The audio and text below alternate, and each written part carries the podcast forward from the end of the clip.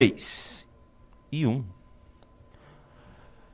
Estamos ao vivo em mais um MBL News. Boa noite a todos, Renan Santos e Matheus Batista. Boa noite, boa noite. Como é que vai? Olá, galera! Estamos ao vivo. Olá, Matheus Batista. Estamos ao vivo aqui e é com um experimento hoje. Estamos ao vivo direto do MBL News para o YouTube. Só que estamos aqui com o meu celular, é o meu celular mesmo próprio, ligadão, sabe aonde? No Space, fazendo o primeiro MBL News Space. que eu vou pedir pra galera? Renan Todo Santos mundo- viciou em Spaces, cara, já era. Eu sou spacista, cara. Eu sou igual o gordão da- do, o gordão do foguete lá. Tô, eu sou fissurado no espaço. Nossa. Então, é Cadê o o Batundes aqui? Batundes. Ah, eu não coloquei aqui. ainda. Estamos ao vivaço, tá? Então, galera que já pedir, quem estiver no Space, por favor, compartilhe o Space. E, enfim, vamos, vamos, e sejam tolerantes conosco. Vamos testar fazer aqui no Twitter também pra ver como é que funciona. Se funcionar bem, temos aqui um novo meio de comunicação com vocês. Até porque, é, é, enfim, os Space estão permitindo que a gente dialogue bastante com pessoas fora da nossa bolha, tá? Verdade precisa ser dita, tá? Junito da galera, hoje é um programa temático. É o seguinte, eu tava falando, hoje nós temos uma live à tarde. Hoje nós abordamos ah, especialmente as- o besteirol dito pelo Lula. É, agora na última visita dele pra Angola. O papo dele de que o impeachment foi golpe. Eles estão querendo fazer um revisionismo histórico. Tava doente, então não foi meu melhor desempenho, mas acho que, enfim, entreguei aí a contento. E aí eu acho que, assim como a gente fez sexta-feira uma live especial tratando da- da política externa, direita nos Estados Unidos, direita no mundo e tal. Eu acho que hoje a gente pode fazer uma live falando sobre o futuro da direita no Brasil. Eu tô falando isso porque eu estive com o pessoal outro dia do Space Liberdade, estive com o pessoal do Pelicanos aqui no Vagalume. Space, né, do, do Vagalume, não, desculpa, Space Liberdade e Vagalume, não Pelicanos. E aí eu tô conhecendo o pessoal. Por quê? Todo mundo tem pre- preconceitos mútuos. Essa galera tem Sim. preconceitos com relação ao MBL. Ah, o MBL traiu a direita. Ah, o MBL não gosta do nosso milho, que é verdade, a gente não gosta do Bolsonaro mesmo. Ah, o MBL, sei lá, tá junto com o Boulos. Eles têm teorias, às vezes, conspiratórias. E a gente também tem nossos preconceitos. Ah, gado do Bolsonaro, não sei o que, acrítico. E eu acho que foi legal ter tido uma troca. E eu comecei a reparar que em algumas lives nossas a galera começou a ouvir. Especialmente os spaces da Valete, o pessoal tá comentando, tá assistindo com, vamos dizer, com um carinho diferente. Eu falei, ora, por que não então a gente debater hoje sobre o futuro da direita e colocar em perspectiva quem são essas pessoas e o que elas estão fazendo? Excelente. E eu quero é, abrir basicamente falando disso, tá, pessoal? Eu botei, a gente botou aqui na capa o pastor Sandro Rocha, vamos falar de Pelicano, vamos falar de Vagalume, vamos falar daquela massa de brasileiros que, especialmente fora dos grandes centros urbanos, tá? O pessoal, vamos dizer, em outras cidades, outros estados, começaram a enxergar a- a- o sistema político brasileiro como viciado e o Bolsonaro e a revolta popular como uma resposta. Eu vou tentar ser generoso na minha leitura. E o que é ser generoso? Não é que eu vou ser bonzinho na leitura ou que eu vou passar pano. Eu vou tentar ser, primeiro, empático e eu vou tentar entender qual é o- a luz no fim do túnel que essas pessoas procuram, tá? Então eu vou começar dessa maneira, tá? Ah, essas pessoas são, via de regra, pessoas um pouco mais velhas, são uma geração diferente do que a nossa. E elas, em geral, têm algo a perder. Isso é uma, uma interpretação que o Beraldo também fez do próprio público da Jovem Pan, que é muito diferente do nosso. São pessoas mais velhas. Quando eu digo não é muito mais velho. Eu sou um cara que tem, vou fazer 40 anos ano que vem. A galera que começa de 44 a seus 60, 70 anos.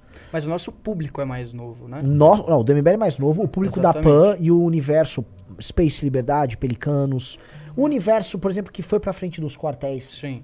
É um universo que é um, assim, é geracionalmente diferente da gente. Sim. E eu acho que isso explica em grande parte as incompreensões mútuas. Porque a, linguagem é diferente, o tipo de conversa é diferente, as, a dimensão do que são os problemas são diferentes. Essas são pessoas, por exemplo, se eu for falar, ah, desemprego, tô quebrado, tô sem perspectiva, não é muito do pessoal. Porque, em geral, eu volto a falar, é um pessoal que tem mais, em via de regra, não é o caso de todo mundo. O pessoal tem mais patrimônio, tem mais a perder, Sim. e são pessoas que, isso eu já fiz várias vezes essa análise, viram o Brasil prometer dar certo muitas vezes e nunca entregar. São pessoas que são igual à geração dos meus pais. Pô, meu, meu pai era um cara que, pô, a ditadura tá dando certo quando ele era novo, era adolescente. Aí o Brasil quebra ali, crise do petróleo e tal. Aí vem os anos 80, não, redemocratização, o Brasil vai dar certo, vamos votar. Dá tudo errado. Vamos votar no Collor, caçador de Marajá, deu errado. Vem uma calmaria nos anos 90 com o Fernando Henrique Cardoso, entra o Lula. Lula entra, aí há um crescimento econômico, e pra muita gente, ah, agora a coisa vai. Mas havia também a corrupção, então havia um sentimento agridoce Sim. do tipo, há um crescimento, mas o cara que tá aí tá roubando. Aí o pro- dura 10 anos, dura muito tempo, o projeto Lula cai com a Dilma. E, É, a- e tem a crise econômica Vem a também. crise né? econômica, essas pessoas quebram, muita gente fecha negócio. Sim. É uma crise que atingiu muito essa classe média. E aí a rebelião de 2013, a rebelião, rebelião de 14, 15, 16, ah, surge um antipetismo como um fenômeno cultural, social e político. E tudo isso culmina é, com o- a eleição do Bolsonaro, em que para essas pessoas ele era um representante do modo de vida deles, do- dos anseios deles. E finalmente essas pessoas iam ser ouvidas é, por alguém que é igual a eles. E é, essas pessoas têm uma, uma, pelo que eu percebo, uma identificação com o Bolsonaro de identidade. Ó, o Bolsonaro é, é gente tipo eu. E aí o Bolsonaro tem um governo ruim, na cabeça dessas pessoas não foi um governo ruim, é um governo que ele tentou muito e que na cabeça deles realizou muito, mas foi O sabotado. sistema não deixou. Exatamente. O sistema sabotou, o sistema não deixou esse governo é, obter mais resultados, porque eles acham que ele deu bastante resultado. É, são pessoas que acham que, por exemplo, o Bolsonaro expôs muita coisa podre que estava por aí, e enfrentou o negócio de vacina, e mostrou um sistema na cabeça do- da galera. É, um sistema eleitoral que é corrompido, só que aí não queriam deixar o Bolsonaro ganhar. E roubaram, para muitos deles roubaram a eleição, e aí o Bolsonaro perde as eleições porque as urnas estão viciadas. E aí ninguém pode nem reclamar porque tá tendo uma censura, porque o Alexandre de Moraes foi colocado lá para censurar e para prender e para calar todo mundo. Aí eles, em desespero, vão para frente dos quartéis, não necessariamente pelo Bolsonaro, mas exigindo que algo seja feito. Porque muitos tinham, vamos dizer, uma, uma expectativa que as Forças Armadas iam se juntar com eles na hora H e iam dar um recado muito claro de que não iam aceitar roubalheiro, não iam aceitar que a eleição tenha sido fraudada. As Forças Armadas não fazem nada. O Bolsonaro vai para os Estados Unidos. Muitas dessas pessoas que foram para os quartéis terminam presas. Ao, vamos dizer, a- a- estopim deles, a, a- falta de paciência deles com, com a inação dá no dia 8 de janeiro. Sim. E com isso a galera é dispersa e fica sem um horizonte, porque o Bolsonaro passa, e aqui é complicado eu falar isso, porque eu tô tentando ser generoso, mas o Bolsonaro passa a cuidar só do próprio rabo, do rabo dos próprios filhos, e esse pessoal começa a falar, pra onde vamos? O pastor Sandro Rocha, ele usa um exercício de imaginação, mostrando que é como se fosse um outro mundo, uma explicação sobre o mundo que nós vi- vivemos é, em códigos, contando as entranhas disso. Então ele não é que ele inventou as coisas que acontecem em Nárnia. Ele está contando o verdadeiro Brasil que a imprensa não te conta em códigos para não ser preso e tal. É, outros, tanto como Vagalumes, quer pegar essa energia cívica das pessoas e transformar numa rede de ações políticas, de divulgações mútuas, de panfletagem. O Space Liberdades é uma galera que fica debatendo permanentemente. Ah, vão tentar prender o Bolsonaro, estão perseguindo a família dele e tal. E aí, esse é um universo que começou a funcionar por si só e não está dependendo nem de parlamentares nem de outras lideranças. Sim. E é aí que eu quero começar a falar, porque assim, o título é provocador. Quem é o futuro da direita? Ora, a partir do momento que a direita institucional, os deputados eleitos, etc., não tem um futuro a oferecer para as pessoas, o que, que eles passam a oferecer? O que, que as pessoas passam a buscar? Desculpa. As pessoas passam a buscar quem oferece um caminho, nem que seja uma imaginação. E é o que eu comecei a ver. Essa galera tá buscando imaginar coisas novas. Então o Clã Pelicano oferece isso. Né? O pastor Sandro Rocha, com as quase profecias deles, oferece isso. É, e enquanto que um deputado bolsonarista, ele, ele nem sequer consegue enfrentar o PT na, na CPI. Então, como ele não consegue nem sequer enfrentar o PT na CPI, quanto mais ele vai conseguir, vamos dizer, é, é, tocar alguma coisa, ele não vai oferecer um sonho para As pessoas estão vendo que só está tendo derrota, só tá tendo perda. E aí, como o Bolsonaro, em 2016, 2017, ofereceu um sonho pra galera, ah, o primeiro presidente de direita, etc., eu imagino que o que tá acontecendo agora é, é que as pessoas vão se reorganizar ao redor de um sonho. E é isso que eu queria começar aqui, eu quero passar a bola pra você. Você acha que ah, na ausência de um sonho, as pessoas vão começar a construir elas próprias algo? Aqui começa a aventura. Bom, uma, uma coisa pra notar sobre a percepção, aliás, pra notar não, uma coisa pra gente tentar entender, justamente pra criar um senso maior de empatia com essa galera e não só achar, ah, é tudo um bando de maluco, não. São pessoas que têm uma percepção da realidade diferente por conta da questão geracional, da história que elas têm e muito por conta da bolha que elas estão incluídas. É, por que, que elas estão incluídas, né? Porque assim, Veja, é- elas estão incluídas numa bolha ah, desde sempre, desde, de, d- desde que Bolsonaro entrou, numa bolha bolsonarista. Uma bolha onde você tinha todos os influencers bolsonaristas, uma bolha onde você tinha Jovem Pan, uma bolha onde você tinha todos esses artifícios aí do bolsonarismo. E aí eles se viram é, sob um ataque muito forte de algumas. Opa, já entrou gente no clube, hein? Eric, grande Eric, Deus abençoe o Eric. Geral aí no chat, Deus abençoe, Deus abençoe o grande Eric. É, e eles estavam incluídos nessa bolha que você tem que ter uma ideia de que essa, essa questão de estar incluído numa bolha, ela cria totalmente uma percepção de uma realidade muito diferente do que pode ser a realidade na prática.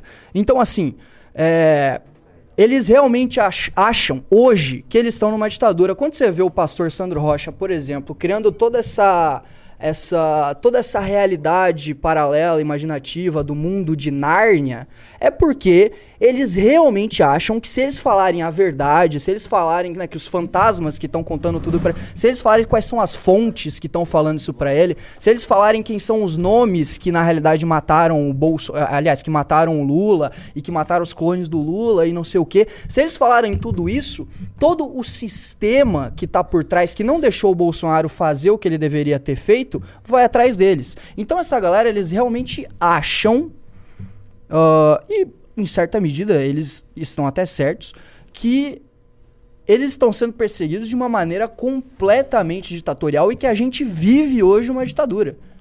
E assim, de certa forma, né, de certa forma, eu tava até conversando isso com o Bisoto lá no Expresso, a gente vive um certo estado de exceção propagado aí por essa galera. Ou não, Renan? Porque teve várias extrapolações por parte do STF para frear o Bolsonaro. Então, ah, essa percepção da realidade que eles estão, que é diante de uma bolha e etc., que é alimentada por uma bolha, é também baseado numa realidade, é fundamentado em algo real, que é a- a- a- que o- os excessos que o STF, mais, ah, mais precisamente o Alexandre de Moraes, teve. Ah, então eu acho que é muito. A gente tem que. para criar uma, sensa, uma, uma certa relação de empatia com essa galera e não só ficar. Porque essa galera representa uma parcela muito grande da sociedade brasileira e que está buscando algo diferente. Então a gente tem que tentar entender o, o porquê que eles pensam dessa forma, o porquê que eles acompanham o Sandro Rocha, porquê que eles acompanham. ah, o, por, o porquê que eles estão nessa bolha, entende? Então eu acho Mas, que. a- a- eu acho que assim, vou, vou, vou dar uma discordância de você. Acho que a gente não vai conseguir fazer isso se a gente chamar assim, ah, eles estão numa bolha e tal. Porque não é uma bolha, cara. A gente tá numa bolha. O MBL tá numa bolha. Você vai pensar nisso? A gente Sim. fala pra bem menos gente do que essas pessoas, e essas pessoas dialogam mais com o senso comum do que a gente. Porque pro senso comum, o sistema é corrompido e ele precisa ser destruído. Então, Hum. a- a- eu, eu entendo assim, ah, existe uma bolha cognitiva em que os caras acreditam apenas no que eles. E você tá certo nisso. O problema é que se a gente, bolha por bolha, o que a gente considera sensato é muito diminuto. Sim. E isso é muito maluco, porque assim, ah, nossa visão de mundo. Pô, eu acho que eu estou certo e eu acho que eles estão errados. Entendeu? Por exemplo, a galera vai falar das joias, essa questão das joias do Bolsonaro. Ora, o que, que são as joias do Bolsonaro? O Bolsonaro é um cara que, querendo ou não, teve, ao longo da vida dele, ter uma relação patrimonialista com a máquina pública. Ou seja, ele via a máquina pública como um instrumento para ele se servir, para ele ganhar dinheiro. Então, os escândalos de rachadinha, os funcionários fantasmas, o uso de todas as verbas que eles podiam fazer uso, ele e os familiares deles ali dentro, ele fez. Então, quando o cara está na presidência da República, ele faz um uso extensivo disso, não só no cartão corporativo, mas também na, na- nesse negócio do- dessa malandragem das joias. Aí o pessoal vai falar, não, mas isso, é isso é uma invenção da, da imprensa, isso é uma perseguição do STF, estão tentando achar alguma coisa porque não pegaram nenhum escândalo dele. É lógico que o pessoal tá errado, mas na cabeça deles, o aspecto do o, sem, o, o, o Bolsonaro é perseguido, e isso é uma coisa muito óbvia, portanto, é, tudo que vocês estão falando é uma mera perda de tempo, e é, vamos dizer assim, tudo que a gente. Toda a nossa crítica ao Bolsonaro parece cheia de detalhes que eles consideram, vamos dizer, detalhes que aborrecem Sim. que são chatos, que tipo, para de se apagar essas minu apegar essas minúcias, porque você não tá vendo a, a O que grande importa é o fotografia. sistema que, que Isso. tá atrás. O big picture. E aí eu acho que ele- eles estão numa leitura que eles vejam assim, eles tá, como se estivessem vendo um grande horizonte e a gente estivesse vendo uma besteira por picuinha. Por isso que muitas vezes eles chamam a gente de fofoqueiro. Vocês são fofoqueiro, vai ficar de fofoquinha. Então, mas, a- mas aí é, eu tendo a concordar com eles nessa parte. Um pouco. Porque, tipo assim, é, é, é muito triste, eu acho que hoje a gente tem que estar tá perdendo tempo falando de Bolsonaro e Mauro Cid, porque assim, são nove meses de governo Lula e a gente continua falando do Bolsonaro, entende? Então talvez, de fato, uh, seja. Talvez nesse ponto eles estejam certos na questão do big picture, sabe? De analisar que, que de fato que a gente tem que combater é esse, entre aspas, sistema. O que é meio difícil falar isso, né? Porque é muito é muito um é, que assim, é muito amplo e ao mesmo tempo tem que ter um plano de ação. Todo mundo concorda que tem, ah, temos que enfrentar o, o sistema. Pô, concordo. Todo, acho que todo mundo aqui vai concordar. O, o problema é que, assim, é, a gente vai divergir nos meios. Sim, muito. Claro. Então, assim, pô, um dos meios, uma guerra fundamental para enfrentar o dito sistema é enfrentar, por exemplo, a máquina de privilégios que existe dentro do sistema. Uhum. O bolsonarismo nunca fez isso. Eles são parte dessa máquina. A começar, por exemplo, a ligação com as Forças Armadas, que são isso. Mas eles vão, o pessoal pode alegar. Pô, mas as Forças Armadas, querendo ou não, gostemos ou não, elas são aliadas para enfrentar, por exemplo, o comunismo. Mas é meio complicado, porque você já começa a citar quem é o, como é comunista, quem são os agentes do comunismo. Pra muita gente, o Alexandre de Moraes é comunista, e aí, pô, o Alexandre mas não é comunista. É, Sabe? Tipo, não é, não é isso. Aí já tá misturando alho com bugalho e querendo. E mistura, vamos dizer, a crítica é, retórica, do tipo, vou xingar o cara de comunista, uhum. ou falar que ele é um ditador, e achar que a crítica, como ofensa, é uma descrição da realidade. E não Sim. é. O Alexandre de Moraes, ele é um cara que passa do ponto que está cometendo muitas ilegalidades naquele, naquele inquérito dele mas isso significa que ele se tornou o ditador do Brasil. Para ser o ditador do Brasil, presume-se que ele tenha poder absoluto para fazer o que ele quer. E não é o caso. Uhum.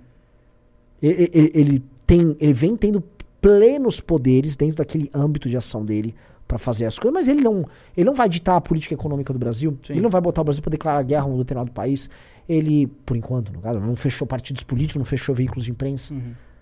Entendeu? Ele, ele está assim, cruzando linhas, mas ele não é o ditador do Brasil. Não. Ele está sim. com muitos. Então, assim, é, é um erro metodológico claro. pra gente tratar meramente ele é um ditador. Sim. E eu entendo o que é, sabe? Quer ofender? Ofende, chama ele de ditador. E ele realmente está com uma ânsia de poder, ele tá com um aspecto autoritário muito óbvio, mas se a gente falar, ah, então eu entendi, o Alexandre de Moraes é o ditador do Brasil, aí você não está descrevendo a realidade direito. Sim. Não há precisão, é, e esse é o problema. É, mas essa, essa percepção da realidade vem por causa da bolha que eles estão inseridos né? Que é o que eu tava falando isso, que, ele, que de fato o Alexandre de Moraes é o ditador. Que ele tá ditando, uh, que, ele, que ele é o cara que mais manda no Brasil hoje, ele é a autoridade maior do Brasil, vem dessa questão da, da percepção de realidade da bolha que eles estão inseridos, não é? Sim. E aí, outra, outras coisas. Outra, a galera, galera do Space, manda joinha se o áudio tá ok. Tá? Eu tô literalmente fazendo com o celular pendurado aqui. Agora, deixa eu fazer uma coisa, Junito. É. Eu vou, eu vou prosseguir aqui, eu vou em, avançar mais um pouco nas questões de direito, depois a gente vai falar de Lula e vou botar os temas do dia aqui. É... Ah, outra coisa que eu queria pedir, galera, por favor, entre no Clube MBL, clube.mbl.org.br. Todo mundo que entrar no clube vai ganhar uma revista Valete autografada dessa edição histórica aqui, a edição que denuncia o complexo industrial trans. Já entrou uma pessoa, bom, vão entrar pelo menos mais umas cinco aí. É só é, você faz o fechamento da anuidade, um real por dia durante um ano, tá? Dá 360 reais. Vai lá, passa o cartão, se inscreva, vale muito a pena, além de ajudar a gente a estruturar o movimento nos planos grandes que a gente tem aqui para frente, tá? Deixa eu fazer uma, uma colocação, então. De... É, é, difícil que você não vai ser ouvido, Junito. Aí você lá. repete o que, eu, que eu vou falar. Você mesmo falou que, por via de regra, essa galera é uma galera que tem a perder. E eles, eu acompanhei durante todo esse tempo na, que, eu tenho, que eu fiz as lives lá na Roxinha, que realmente eles são muito animados, eles querem fazer alguma coisa, eles estão desesperançados porque eles foram abandonados até mesmo pelos próprios mandatários que foram eleitos para representar essa galera. E eles têm a perder. E eles, por mais que a gente tenha críticas ao modo, eles estão fazendo alguma coisa. A iniciativa Vagalume está fazendo alguma coisa. o Sandro Rocha está falando para muita gente e, inclusive, as críticas que ele fez a Republicano reverberou muito lá dentro. Sim. Muito, muito. E eu não vejo, além dessa galera e o MBL ter ações na direita brasileira. O MBL está fazendo um partido, o MBL está pensando nas próximas gerações da direita. Esse pessoal que é mais velho, que está nesse. Querendo ou não, por mais que a gente não concorde, eles também estão fazendo algumas ações e nem os mandatários estão fazendo. Cadê os, Olave Cadê os Olavetes? Ah, mas pera, Cadê os- O Exato, tava é- denunciando essa galera. Era aquela moça É. ridícula. Nem lembro o nome dela. Por, por causa de público, porque eles estão pegando o público deles. Sim. O público da direita tá ficando escasso e esse... Você falou um baita pom. Posso falar, Júnior? Sabe o que, que eu acho que Mas você é- tem que é- repetir pro pessoal do Não, o, a, a galera ouviu o Júnior. Dá, dá, dá em joinha se vocês ouviram o que o Júnior falou. E, sei lá, deem um. Sei lá, uma joinha negativa se você não ouviu. Pô, se ouviu, ótimo. Porque não tava tão baixo, meu celular capta. Vamos ver se ouviram. Vai, galera. Space aí, mandem uma joinha ou não. Mas se, se não deu pra ouvir, só, só faz um resumido. É, basicamente o que o Júnior tá falando é. A galera que tá fazendo alguma coisa tem o MBL e hoje você pode citar uma ou outra iniciativa e eles que fazem ações na internet e tal, que estão, por exemplo, eu vejo aquela galera do Vagalume se organizando pra fazer coisas físicas, públicas. Mas vou falar por que que existe um ódio contra essa galera que eu percebi. É um ódio porque é diferente das antigas brigas de influenciador do bolsonarismo, em que você tinha, vamos dizer, dono do público A contra o dono do público B, e eles, ah, eu cresci mais do que você, eu vou disputar uma eleição contra você. Dessa vez, essa galera veio do próprio público. É como se do próprio público bolsonarista emergisse organizações e coisas deles mesmo. Tipo assim, é uma auto-organização. E aí, como a auto-organização ela necessariamente pressupõe autogestão, esses caras não vão se, ser gestionados, é, administrados por um deputado ou por um influenciador A, B ou C. E aí a galera fica em, fica em pânico. Porque eles não estão acostumados com isso. Eles estão acostumados com o público basicamente sendo conduzido por eles. Acho que essa é a, é- essa é a novidade ali. Ó, o, por exemplo, o Sibeli falou, ah, mas o que eles fizeram além de pontuar a crítica aos republicanos? Eles mandaram a galera cobrar esses, va- esses vagabundos? A questão é, Sibeli, é, o que de propositivo está sendo criado na direita brasileira pós-bolsonarismo, senão MBL e esses grupos que estão crescendo e, e não são pequenos, eles são gigantescos. Assustou o Kim Paim, o Kim Paim estava assustado com isso. A todos, né? Todos descobriram de uma vez. Na verdade, assim, a gente descobriu, você descobriu, É. a gente falou live, primeiro a gente até tava te Foi o. Artes Elício que descobriu. É. A, primeiro a gente até tirou sarro, depois a gente foi entender que não é pra tirar sarro, porque a gente tá sendo bobo em tirar sarro. Quem são grandes são eles. E aí um- vários foram descobrindo e vários começaram a ficar meio atônito. Tanto que é uma crítica a eles. Alguns chamam eles de lunáticos. E eu acho muito engraçado um cara como o Kim Paim chamar alguém de lunático, né? Acho muito É que eles se assustaram com o tamanho do pastor Sandro Rocha. O pastor Sandro Rocha é gigantesco e eles se assustaram. Então, eles estão perdendo, eles estão tendo que disputar público, um público que está diminuindo, um público, é, vamos dizer, que é mais engajado, e esses são ultra engajados. O pessoal, esse pessoal é ultra engajado. Então, mas assim, ó, eu, eu não, não acompanho tanto quanto É mais engajado vocês, que a gente, tá? Eles são mais é, engajados que a Em gente. termos de redes, eles são engajadíssimos. Agora, assim, o que, que eles estão construindo de prático, assim, em termos de organização? Existe Eles não coisa? têm organização. Só a gente tem organização, cara. A É, direita brasileira é não tá ponto. produzindo nada de, é de organizado. É, então, de, de organização, nós somos os únicos, né? Sim, a gente tá fazendo um partido. cara. Ah, É, é assim, pra deixar bem claro, o bolsonarismo tentou montar um partido e não conseguiu. Uhum.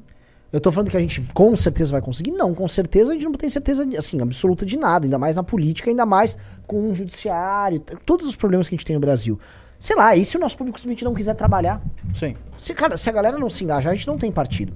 Posto isso, colocando isso de lado, a gente tem um trabalho de estrutura orgânica de trabalho, um maquinário interno de operação que nenhum deles tem. O que nós não temos é escala ainda. Porque o nosso discurso é um discurso de nicho Sim. e porque a direita como um todo, ela que é maior, ela vive orbitando ao redor do Bolsonaro. E não dá pra você criar nada muito sério ao redor do Bolsonaro. Porque o Bolsonaro é o Bolsonaro. Mas assim, o Bolsonaro muda de posição todo dia. O Bolsonaro ele tem aliados novos e inimigos novos a cada semana. Já não há mais coerência interna no bolsonarismo. Não é um bolsonarismo programado. Então, assim, é, é- é um tipo, ó, uma biruta, ó, o Bolsonaro tá indo pra cá, tem que ir pra cá. Não, agora o Bolsonaro foi pra lá, tem que ir pra lá. Então é muito difícil pra essa galera se guiar. Como é que explica pra essa galera que assim, ah, vamos enfrentar o sistema quando o Bolsonaro está desesperado atrás de um acordo com o sistema que não vem? Ele ficou o ano inteiro tentando fechar um acordo com o sistema e o que o sistema entregou foi ir pra cima agora e tentar prender ele. Sim. Essa é real. Eles estão indo pra cima, vão prender ele, e é possível que vão pegar os filhos dele e tal, e ele entregou tudo. Sim. Todas as partes que ele pode fazer. Ah, não, vai ter manifestação, vou anuir aqui com o governo nisso, vou apoiar o governo naquilo. Ele tentou tudo. Não, não quiseram saber, passaram com o trator em cima dele sem dó. E, e sabe qual é o pior disso tudo que eu vejo? É que, tipo assim, ah, enquanto não prendem o Bolsonaro, o que vai acontecer é que toda a mídia vai ficar dando holofote para todos esses casos aí do Bolsonaro, do Mauro Cid, etc, até ele ser preso e depois que ele ser preso isso vai continuar. Enquanto isso, todas as cagadas do governo Lula vão estar sendo passadas por baixo do pano, porque ninguém vai estar dando muita atenção para isso, porque o Bolsonaro está sendo preso e enquanto o Bolsonaro está sendo preso, a direita também não consegue criar algo novo porque fica orbitando em volta desse imbecil. É isso. Eu não vejo como a gente con- vai conseguir ah, aumentar a nossa bolha, como a gente estava falando sobre bolha antes, enquanto a direita inteira continuar orbitando em volta desse cara. Não, a- a- a- ali, assim, esse é um problema que, é, enfim, não vai adiantar. Olha só, eu acho que. Por que a gente tá dando tanta importância a essa galera e por que a gente tá falando deles? Porque, se você pensar, não vai vir dos parlamentares, não vai vir das lideranças do Bolsonaro, porque elas estão amarradas é, é, economicamente, inclusive, com Uhum. o PL, por exemplo. Tem que vir dessa base. Se essa base falar, não, não, nosso caminho não é esse, nosso caminho é outro, esses caras desmontam o bolsonarismo. Os caras que tocam o bolsonarismo profundo, esses caras, se quiserem, eles encontram um caminho novo. O bolsonarismo institucionalizado, que tá na Revista Oeste, que tá no, na Câmara dos Deputados, tá, esse bolsonarismo não há o que vá se fazer. Porque esses caras já têm interesses pessoais muito próprios. Que é a próxima eleição, é o acordo A, B ou C, é grudar no Bolsonaro, é não ser cancelado pelo Carluxo numa manhã, o Carluxo acordou, vamos dizer, dá pra virada, não, não, vou ser cancelado, tem que defender o Bolsonaro aqui ali. E quando, assim, a tua pauta passa a ser, por exemplo, tem que ficar permanentemente indo em CPIs proteger um cara, não dá, cara. E assim, essa galera, gente, pessoal, essa galera contrata pesquisa. Vocês estão vendo o Ricardo Nunes, que é o prefeito de São Paulo, rejeitando se colocar como bolsonarista. Pô, o Bolsonaro empatou com o Lula praticamente na eleição. Uhum. Aí o prefeito de São Paulo avisa que não quer ser eh, colocado como um candidato do Bolsonaro. Ora, não só o prefeito de São Paulo compra a pesquisa, como o próprio bolsonaristas compram e entendem que é verdade. Não à toa os caras estavam sugerindo a Marta Suplicy de vice. Uhum. Eles mesmos entendem que existe essa rejeição. E essa rejeição é um fato, vamos dizer, do- concreto da realidade. Então o pessoal tá percebendo, sei lá, pô, não vai dar eu fazer campanha, porque ano que vem, eventualmente, o Bolsonaro pode estar preso, ou podem estar falando tanto, ó, ladrão de joia. Tava lá a Glaze numa CPI agora chamando a galera de, ah, é passador de pano pros roubos da joia, não sei o quê.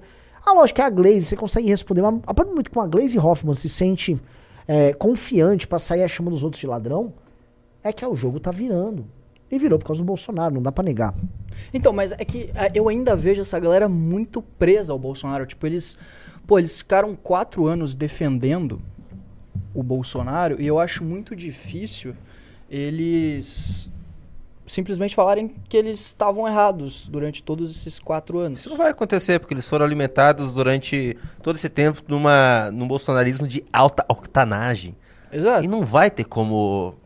Exato. Não vai ter como, cara, porque a- a- os próprios influenciadores dessa galera dependem disso.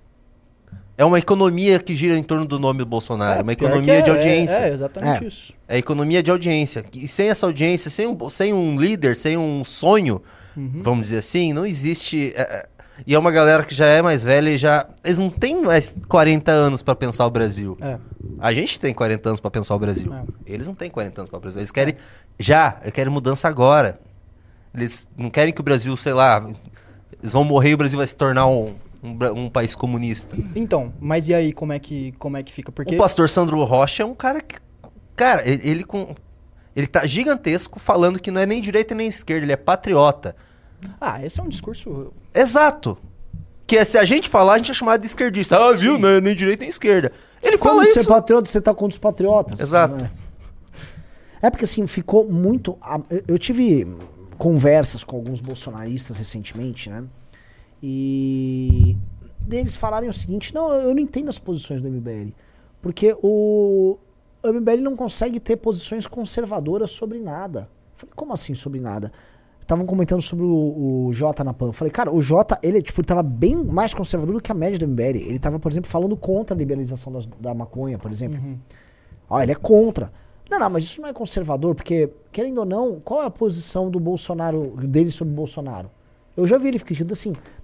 na cabeça da galera, ser conservador é ser Bolsonaro. Mas é, é- esse é meu ponto. Eu acho que a gente não vai conseguir aumentar essa bolha enquanto a direita ficar orbitando em volta desse imbecil. E o problema é que vai ficar orbitando até, no mínimo, ele ser preso. Mas a no gente já mínimo. tem o nosso início, a nossa bolha, a gente não depende de. Não, ok, É, mas a gente precisa aumentar, É. certo? É um fato. Precisa crescer, não tem, não tem o que fazer. Deixa eu fazer uma pergunta aí pra galera que tá. que tá. Vamos mudar de pauta? Vamos para Vamos falar agora do, do nosso querido Lula. Temos notícias aí das aventuras de Lulinha? Nada? Porque assim, eu, eu fiz a live à tarde e tava comentando do. Até muda o título, vamos, vamos experimentar um títulozinho diferente aqui. Eu tava vendo o nosso o grande Lula viajando pela, por Angola. Eu queria fa- fazer essa, essa leitura do jogo, assim, a percepção que o PT tem de que a, a- a direita tá tão fraca que eles vão reescrever a história e vai ficar por isso mesmo. A ideia de que o outro lado não tem sequer capacidade de, de oferecer algo, vamos dizer, como resposta. Porque parece que não tem. Não sei se você concorda, Matheus. É, assim. parece que não tem. O bolsonarismo tá, tá acabando, o líder Mor vai ser preso. E eles estão avançando com as pautas. E foi o que eu disse. Tipo, enquanto o Lula. Olha, olha, vamos- olha o- a visualização assim do governo Lula. Eles têm um- um- uma reforma tributária que eles estão botando um monte de peculiaridades. Eles têm um arcabouço fiscal com metas fiscais para atingir que eles não vão atingir. Tipo assim, eles não vão atingir. E a gente vai ficar em 2024 com um déficit gigantesco. E, assim, tem vários problemas econômicos surgindo. É que agora a gente tá nessa sensação de melhora por várias questões, né? Ah, o câmbio tá baixando, ah, a inflação tá baixando, ah, os juros tá baixando. Então a gente tá nessa lua de mel, mas é uma lua de mel que vai acabar e ninguém tá vendo isso. Ninguém tá vendo isso porque tá todo mundo preocupado com o Bolsonaro sendo preso. E esse é o, esse é o, é por isso que eu odeio tanto esse cara, só quero que ele seja preso logo, tá ligado? Porque, cara, a, a gente, pô, tá com nove meses de governo Lula e a gente não consegue organizar direito suficiente pra fazer uma posição decente, porque tá todo mundo orbitando em volta desse cara. Entende? Então, tipo, ah, de fato, eu acho que o Lula vê isso. Ele vê uma direita enfraquecida e ele tá avançando com várias pautas do, do- do- com várias pautas extremamente petistas. Eu acho que, que, que tá dando certo. E tá dando certo. É, eu vou falar sobre o Horizonte, né? Prosseguindo, que a gente já falou muito a galera sobre montagem do partido. Tem como colocar o link do formulário para trabalhar no partido aqui? Tá? O partido ele vai ter que constituir personalidade jurídica a partir do momento que o partido tem um CNPJ, ele é fundado. Isso não significa que ele virou um partido. Ele tem que coletar as 550 mil assinaturas e aí, depois do, do TSE aprovar, ele vira um partido, tá? O que, que eu quero dizer com isso? Aí o partido vai poder contratar pessoas para trabalharem com ele na coleta, porque é um trabalho muito grande de coleta de assinaturas. E se você quiser trabalhar com o partido nessa coleta, vamos botar aqui o formulário para vocês, tá? para isso. Então, assim, ah, eu quero ajudar. Não preenche o formulário. Eu quero saber quem quer trabalhar conosco. Tá? Quem quiser trabalhar pelo menos três meses, todo dia, de sol a sol, lógico, né? Assim, dias de semana, dias úteis e tal, nós vamos, estamos montando equipes. Então você não apenas vai trabalhar, sabe? Você vai se realizar construindo partido, você vai ser parte dessa construção, como você também vai fazer amigos, vai conhecer pessoas, você vai obter as assinaturas. É uma coisa até, sabe? Você aprender como perder timidez, como abordar. É bem. Eu sou um cara meio despachado. Eu sou meio cara de pau, então eu consigo, sou bom de abordar a galera e tal. Mas, pra vocês, esse que é fechado, você vai aprender a fazer isso. A gente vai estar, inclusive, ensinando. A gente vai ter galera na rua ensinando como, pô, como fazer, como perder inibição. E perder inibição é bem importante. Então se inscrevam, tá? Por favor. Ah, O Night Night perguntou ali no, no chat se vai ser pago. Não, as nós vamos ter pessoas que vão trabalhar. Essa lista é pra você trabalhar remunerado. Tá? Isso é coisa do partido, o partido vai cuidar disso. Tá?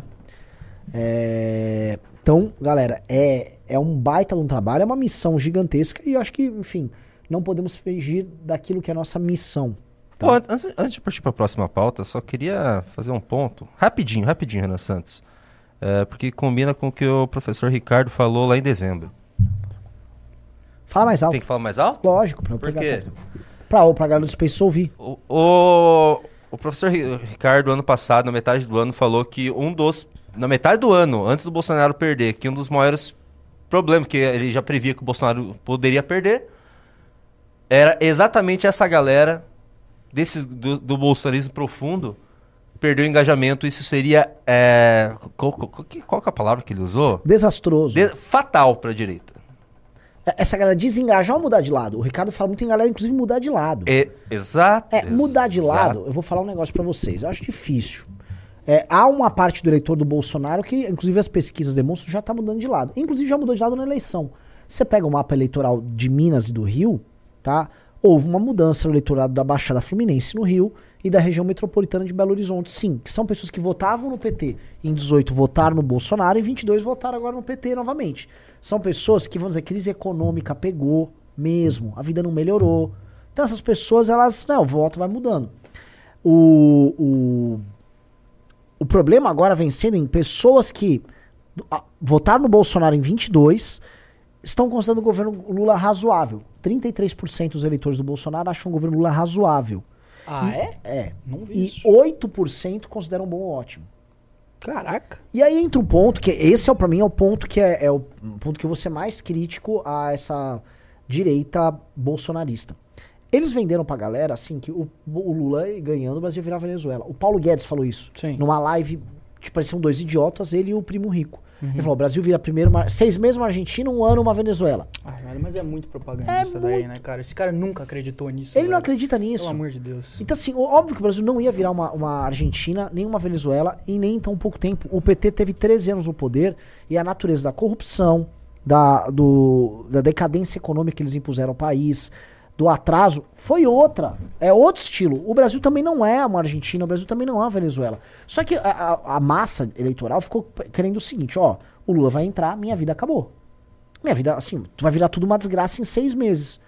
E não virou uma desgraça. Ah, o Lula é autoritário. Tudo bem, você tem vários problemas Inclusive, do você governo tem Lula. uma sensação de melhora agora, né? Então, Existe uma sensação de melhora econômica. é isso. Então, é, então assim, e aí como é que lida? Tipo assim, no fim do dia, o, ah, o Lula tá malandreando no preço da gasolina, ele tá, tá intervindo na petróleo. Ah, tá. É, pouco importa. O que importa é a percepção da A galera. percepção. E aí não adianta o Bolsonaro reclamar, porque o Bolsonaro fez a mesma coisa. É. Mesma coisa com o preço de, de comida. Não houve, acho que, uma intervenção direta do governo Lula, mas há uma, vamos dizer, uma, é uma questão externa, né? Inflacionária. É, tem externa, juros aqui que subiu e baixou um pouco. E aí, etc. acontece isso. As pessoas têm uma percepção de que, vamos lá, o custo de vida em cer- certas coisas diminuiu. E aí nós temos o, o, o grande problema pra mim, tá? Que ó, é a pessoa olhar e falar, pô, mas não tá tão ruim assim. Me prometeram que era uma merda, não tá tão ruim. E aí a pessoa se desengaja. Que é o que eu acho que tá acontecendo com a massa da, do antipetista. A massa, que é a pessoa não engajada, ela simplesmente tá tocando a vida dela. Sim. E ela tocando a Ele, vida dela, ele ela tá, tá, menos. Ele tá. É, exatamente. Ele só não tá engajado, né? Esse que é o ponto. Sim, sim. É, faz sentido. Então, mas será que essa. Esse é a galera que, que falou que tá razoável ou bom e ótimo? Nas pesquisas? Não, aqui eu tô tentando interpretar o razoável, bom e ótimo. Sim. Tá? É, são pessoas que, é, assim, elas são antipetistas, mas elas moram no planeta Terra. Sim. Então, a, a vida delas não virou um desastre. Então, é natural ela falar que tá razoável. E o cara engajado? O cara Como é engajado ele continua tá? achando ruim ou péssimo. Sim, ok. Ele acha ruim ou péssimo porque sim. Mas qual que é a leitura que ele faz hoje, será? Eu acho que muitos deles acham que a coisa tá desesperadora, que o, o o principal problema é o Alexandre de Moraes, que as liberdades estão sendo derrubadas, que você vive uma ditadura do judiciário, que tem gente que está sendo pre, tá presa até hoje. E, enfim, é, são pessoas que estão assistindo Revista Oeste, estão vendo é, é, uma base de influenciadores que colocam a narrativa central como essa. E a perseguição e o calvário do Bolsonaro. Para esses caras, portanto, as guerras do Bolsonaro são, vamos dizer, a linha mestra, e não o mundo real. O cara que tá falando que o governo Lula tá 33%, os 33% que acham que o governo Lula tá razoável, ele já não tá preocupado se o Daniel Silveira tá preso, se teve gente que foi preso dia 8. Esse cara tá preso assim, a a vida tá andando. Sim. E é lógico que a vida estaria andando porque o PT nunca conseguiu transformar o Brasil numa Venezuela. Mesmo quando quis agravar isso aí. Não é assim que funcionava. Não é assim que a, o- a Federação Brasileira funciona. Não é assim que as polícias funcionam. Você não consegue, por exemplo, ter, chegar lá igual o Chaves fez e ter controle das Forças Armadas. O Chaves veio das Forças Armadas. Entendeu? O- o- inclusive, ele era apoiado. O Bolsonaro aqui no Brasil dava declarações favorabilíssimas ao Chaves. Aí ele veio das Forças Armadas, nas Forças Armadas ele atuou. Então, quando ele dá o, o- ele faz aquele processo golpista lá com as assembleias dele e tal, ele já tinha o apoio do exército. Ele toma uma tentativa de golpe, não sei se é em 2002, 2003, que até saiu o filme A Revolução Não Será Televisionada. E aí ele vira o jogo e retoma o poder ali. E aí depois ele fica até morrer e aí coloca o Maduro no lugar dele. Então, meu amigo, assim, ele tinha, a situação é diferente. Ele tinha ali na Venezuela condições diferentes para poder atuar e fazer a tomada de poder. Não é o caso no Brasil. O PT fica tentando fazer campanha contra a polícia, para tentar acabar com as polícias militares, porque aí eles podem ter polícias sindicalizadas, e aí eles podem ter a Força Nacional como uma substituta. Não vai rolar. Não Sim. vai rolar. A população aprova, gosta da polícia militar, então é uma. Não é igual. Só que, pô, foram levados a crer isso. Foram levados aqui, assim. Eu lembro que tinha gente naquelas manifestações em frente ao quartel. Tipo, tinha uma moça que carregava um cartaz, ela levou um cachorro. E ela falou: Não quero comer meu cachorro. Porra, gente, isso não ia acontecer, Ai, galera. Cara, meu Deus, velho. É, então, foi. Mas então, aí que tá. Será que pro MBL aumentar sua bolha, a gente tem que ir atrás dos engajados pra tentar fazer com que eles virem a opinião ou a gente tem que ir atrás. O que é mais difícil? Né? Engajar esses 33% que estão desengajados ao nosso favor? Ou mudar de opinião os já engajados que têm uma opinião muito forte sobre isso? Essa, essa é uma puta pergunta, porque assim, às vezes a gente pode simplesmente abdicar dessa briga e falar o seguinte: olha, vamos montar o nosso partido, vamos se estruturar politicamente, vamos lançar lideranças regionais, e aí você vai emergindo de baixo pra cima É, eu acho que tem que ser assim. e acostumando as pessoas com o seu tipo de trabalho. Dá, é, é mais longo. É muito mais longo. Só que eu só acredito nisso, pessoalmente. Sim. Porque vamos supor que a gente pegue uma pessoa e essa pessoa se torne uma liderança para o bolsonarismo. E o, esses 33% falam, não, esses caras são sensatos. Uhum. Pode ser que pinte. O Belo tá lá indo bem na PAN. O Kim hoje pode ser que vire prefeito. Ele pode Sim. virar o, o, o cara no executivo que faça oposição de fato ao Lula. Pode ser que isso aconteça. Mas assim, isso não tá no horizonte. E a até gente lá, não tem que depender disso, né? além de não ter que depender disso, porque é um fenômeno que o bolsonarismo foi assim e é um fenômeno fraco, tem também assim, nós não estamos prontos para isso. E aí essa é uma coisa que todo mundo a gente tem que entender. Ninguém na direita, nem sequer na direita americana tá pronto para assumir a resposta do problema, porque não há massa crítica, não há movimentos, não há financiamento, não há estrutura política, não há partido, aqui no Brasil nem sequer é partido. Falar que o PL é o partido da direita é da risada. Sim. Nem estrutura intelectual também não tem. Nada, não tá. Pro... Não sei, ó, qual é a nossa política, se a gente assumir, vamos à presidência da República, qual é a nossa política pra cultura? É.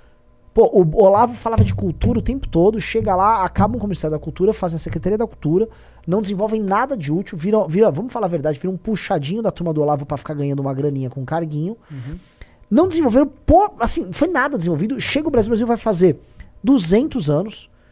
E aí os caras sequer, sabe, vamos recontar, eles poderiam ter financiado filmes, livros, é, mostras itinerantes, fazer o maior evento de 200 anos, o bicentenário do Brasil, Sim. uma parada Nossa, gigantesca. cara. Não, cara, foi um evento em Brasília porco, mequetrefe, foi tão desprestigiado que veio assim, sei lá, uns cinco chefes de estado, Uhum. tudo completamente desprestigiado, e aí o Bolsonaro sobe no caminhão do som e fala que ele é imbrochável. Você desculpa, se você se coloca como, como um patriota e nos 200 anos do teu país, o sujeito vai lá ficar falando que ele é imbrochável, você acha isso legal, você não é patriota, cara. Ai, cara. Aquilo foi vexatório. E aí, o que acontece? Aí reclama, ah, o PT chegou, tá aparelhando. Lógico, o PT faz isso. O PT tem política pra cultura e o PT faz isso.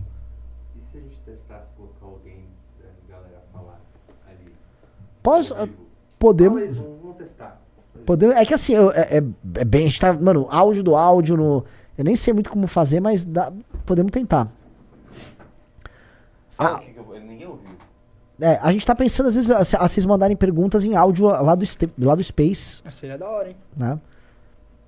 Ah, é que assim, tá me a, chamando a Playmobil, dinâmica do Space também não pode atrapalhar a dinâmica do YouTube. Então tem que ser assim, a pessoa mandar uma pergunta em áudio e a gente responder daqui. Entendeu? Aí responde daqui. Pode ser. Mas seria interessante alguém da- dessa galera, de repente, que É, mas esteja assim, acompanhando. hoje ainda não tem uma galera muito diferente, tá? Estou Só vendo pra aqui. xingar você ao vivo, seria tão legal. Pô, seria legal, né? Da rede no, no Renan ao vivaço. Mas assim, já tá com 150 pessoas, tá? É, tá legal, 150 pessoas já começou a melhorar. A gente precisa começar a botar 300 pessoas na live lá no Twitter, tá? Ah, Não, só, só voltar àquilo que você estava falando, e é por isso que o MBL é inevitável, né? Porque a gente está construindo ah, tudo, tudo que você falou a gente está construindo. Claro, nos- no, no passo, um passo relativamente lento, porque é algo que demora para se estruturar, mas a gente está estruturando ah, a questão intelectual, a gente está estruturando a questão partidária, a gente está estruturando a questão uh, de financiamento, a gente está estruturando a questão de público, a gente está estruturando tudo. Então, assim, é só questão de tempo. É só Sim. questão de tempo, né? Eu também acho. Então, assim, o nosso trabalho é um trabalho de tempo, só que é um trabalho estruturado. E aí eu sempre falo, segundo fala, ah, o MBL acabou. Cara, se acabou, por que, que tanta gente fala do MBL até hoje? O MBL foi muito falado já esse ano. Não, não acabou nada, cara. E, e assim, a gente só sobreviveu num campo que é tomado, assim. A gente tem que reconhecer, o Bolsonaro é um fenômeno carismático gigantesco. É um, pô, o Bolsonaro é mais carismático que o Lula. O Bolsonaro é um fenômeno carismático maior que o Lula. A gente só sobreviveu porque a gente é organizado. Essa é a É, total. A gente só sobreviveu porque a gente é organizado e porque a gente é coerente. É, e a gente fez um corte geracional em que claramente gerações mais novas é, são isso tem um, um, recorte eleitoral, né? Vamos dizer, tirando, vou dar um exemplo, jovens evangélicos, a galera mais nova é muito mais receptiva ao que o MBL faz. Você pega o Guto, é, é gigante na juventude. Sim. Ah, você fala, ah, mas o Nicolas também é. Sim, o Nicolas é o maior deles, né? Via de regra, os bolsonistas com a gente já tem um corte, assim, a galera Abaixo de 30 é mais MBL e a galera acima é mais bolsonarista. É, e assim, os nossos porta-vozes, eles conseguem furar a bolha. Né? Então, tipo assim, ah, tem muito, muito bolsonarista que acompanha o Guto, que acompanha Sim. o Kim, que acompanha todo mundo. Os públicos, eu. Uh, agora, a gente sobreviveu a todos os baques que a gente teve, principalmente nesses últimos quatro anos aí, porque a gente é organizado. Porque a gente tem uma minoria organizada. É basicamente isso. Sim, sim. É... Prosseguindo. É, eu vou falar outro, outros elementos aqui, tá? Muita da galera acha também que isso vai terminar assim. Ah, a direita vai ser perseguida até acabarem de vez com a direita. Eu não acho. Eu não acho. Eu acho que muitos meios de ação vão ser destruídos. Ainda não pautaram, estão falando que não vão pautar este ano mais na Câmara o PL 2630. Ele já foi desmembrado, surgiu o PL da Globo, que cuida de direitos autorais e financiamento de Globo e outras TVs aí, mas é especialmente bom para Globo. E aí existe a parte que busca, vamos dizer, censurar a rede social e criar um, discurso único. Uh, isto é um tiro não de morte, mas é um tiro muito forte na, no que a gente chama de oposição, especialmente em críticas mais agudas ao sistema político e o sistema como um todo no Brasil e uh, críticas ao que a gente chama de cultura woke. A cultura woke vem se amarrando é, no judiciário. É, todo mundo vai dando como citar, ah, é gordofobia, ah, é homofobia, ah, é transfobia. Então tudo tem a sua ia que se transforma num julgado que termina condenando alguém por professar uma opinião diferente dos outros. Houve um caso, assim, da, da, possível, não digo provável, mas da possível prisão do Léo Lins, que até uhum. hoje, vamos dizer, não terminou essa história. Uhum. E aí você pode ter um primeiro julgado que leve um humorista à cadeia por fazer piada, tá? Então, tudo isso ainda está disponível. Isso pode ser que a gente tenha, vamos dizer, novidades a, a respeito desses assuntos logo mais. Eu, eu acho que o campo e o escopo de atuação da direita vai diminuir muito. Uhum. E também, só que se há um efeito positivo nisso aí, é a. ao criar dificuldade. Não, assim, ao criar dificuldade, muitos oportunistas vão sair fora. Tinha gente que tinha talento nenhum, não tinha capacidade organizacional nenhuma, e essa gente vivia basicamente de ficar fazendo polêmicas vazias, ganhando seguidores e falando que ama o Bolsonaro, e aí ganha uma eleição, vira um influenciador grande. Isso é um padrão. É, tava muito fácil é muito ruim para a direita diminuir. Assim, o seu campo político sempre tem que ter mais meios de ação. Só que a direita meio que se viciou em fazer um uso muito ruim dos meios de ação que ela dispunha para formar um monte de oportunista que não tem compromisso com nada e não tem o pé na realidade. E esses caras é, viraram a tônica. Todo mundo quer ser igual a esses caras. Ah, vamos xingar o oportunismo do Holliday. O que o Holliday fez? Ele saiu do MBL, depois ele saiu do MBL, depois, assim, de uma forma muito suja, né? Traindo os próprios amigos. Aí, depois de uma eleição que a gente trabalhou na campanha dele, não. sabe? Coisa muito baixa. Não. Aí faz isso. Se dá mal, vai partido novo, atacando o Bolsonaro, vai em manifestação, pede impeachment do Bolsonaro e vai mal na eleição. Ele, putz, não deu certo, eu vou virar bolsonarista. Aí o cara percebe que o cara pode falar qualquer coisa pro Bolsonaro e, vai que vai. Pô, o cara fala, pô, que coisa maravilhosa. Os seguidores dão lá, é isso aí, parabéns. E aí e começa a ter dificuldade. Isso. E você acha que essa galera. É possível. É possível. Vamos lá, Junito tem algo a dizer? Tava olhando aqui se o pessoal tava comentando, tem, tem uma galera lá. no, no Space, está funcionando, viu? Eles não vão conseguir me ouvir. Mas assim que tiver alguma participação aqui, eu tô acompanhando o que vocês estão falando aqui. E eu posso trazer para vocês. Tá, legal, legal, legal, legal.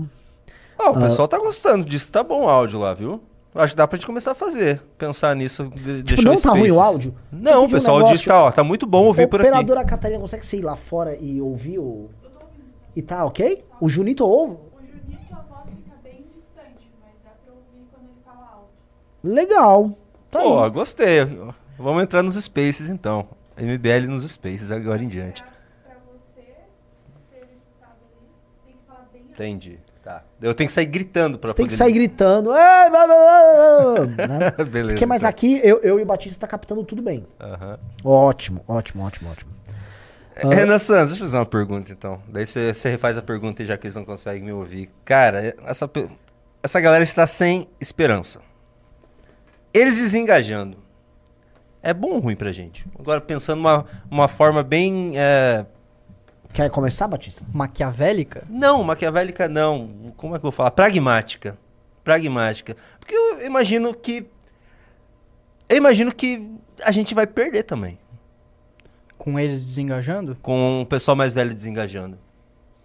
Uma, o, bolsonari- o bolsonarismo diminuindo de tamanho, quem que vai estar ativo, ativo no, fazendo nas redes sociais e, a- e ativo fazendo ações é o MBL que vai estar tentando fazer um partido. Pra quem que eles vão atrás? Eles vão ficar falando do Bolsonaro pra sempre? Porque eles sempre vêm com a, o PT sempre vem com a carta Bolsonaro. Não vai mais ter Bolsonaro pra eles atacar. Quem que eles vão atacar? Eu não sei se vai Até ser a pro- gente o próximo alvo. Não sei, cara. Eles podem. a- a- o, o movimento estudantil já tá. É a gente. Sim, claro, o inimigo do movimento estudantil é o MBL. Por, por exemplo, tá indo um pessoal agora, eh, sabe, bolsonarista, Bolsonarista. fazer lá. Copiando os inimigos Evento. Ah, o MBL! Vamos ter que ir pra cima do MBL. Sim. E aí? Renan Santos. Eu- acho. Ó, quer, quer falar, Matheus? Cara, eu acho, eu acho que. Eu, eu acho que não, porque se a gente for a partir da perspectiva que a gente tá construindo o nosso público, de certa maneira meio geracional, eu acho que com essa galera é, diminuindo e ficando menos engajada, você cria um vácuo aí. Você cria um vácuo que a gente pode. que a gente pode pegar. Eles vão ficar desesperados por um líder. Eles precisam disso. Eu não eu acho ruim eles, eles darem uma dispersada. Mesmo a gente não concordando com as coisas juntos, é... Ô, você tem que. O câmera tem que cortar, né? Quando você tava falando aí, agora tá. Desculpa, eu tava prestando atenção em você. Tava muito interessante. É, eu acho, eu tendo a achar que. ah, O que acontece? Querendo ou não, eles mantêm uma pressão errada, sem foco, mas eles mantêm uma pressão num inimigo. Ah, se essa turma desengaja, basicamente vai ter as nossas lutas e os deputados e os pilantras, eles não vão parar. Vai ter gente produzindo conteúdo para engrupir outras pessoas. É muito grande. A gente tá falando de um eleitorado que deu 50 e tantos milhões. A gente tá falando de, assim, de milhões e milhões e milhões de pessoas. Sempre vai sobrar público para você ficar dispersando. Como eu creio que, especificamente tô falando dessa galera que se engaja em Space, tô falando de uma galera muito engajada, galera que foi pra frente de quartel. Essas pessoas, eles são um fenômeno próprio e que, vamos dizer assim, que tem uma consciência de classe. Não sei se vocês entendem. Às vezes os caras vão e falam, ah, os caras também chamam de comunista. Tipo assim, eles têm uma auto-identificação como militantes patriotas que começam a tomar decisões por si próprio e começam a não se ver como um igual, sei lá, com relação a Carla Zambelli. Ele já não se vê como um igual. Ele vê, ah, era uma ferramenta ou não. E esses caras começam a tomar decisões próprias. O fato deles agirem assim faz com que este mesmo público seja mais independente dos picaretas, especialmente deputados e formadores de opinião, do que antes. Não sei se você entende assim. É como se fosse um, um organismo que começa a ficar vivo. E é aquela coisa que, que muita gente fala, é, vocês estão criando um monstro. Exato, esses caras são, vamos dizer, a própria militância que começou a criar os próprios líderes, os próprios representantes, as próprias organizações. E aí isso começa a ter uma vida, e é por isso que isso preocupa tanto. É Kim Paim criticando, foi aquela moça, qual o nome? Eu esqueci o nome dela. Ah, ignora. Uma maluquinha que já foi da Jovem Pan. É, Torlai, Bruna Torlai.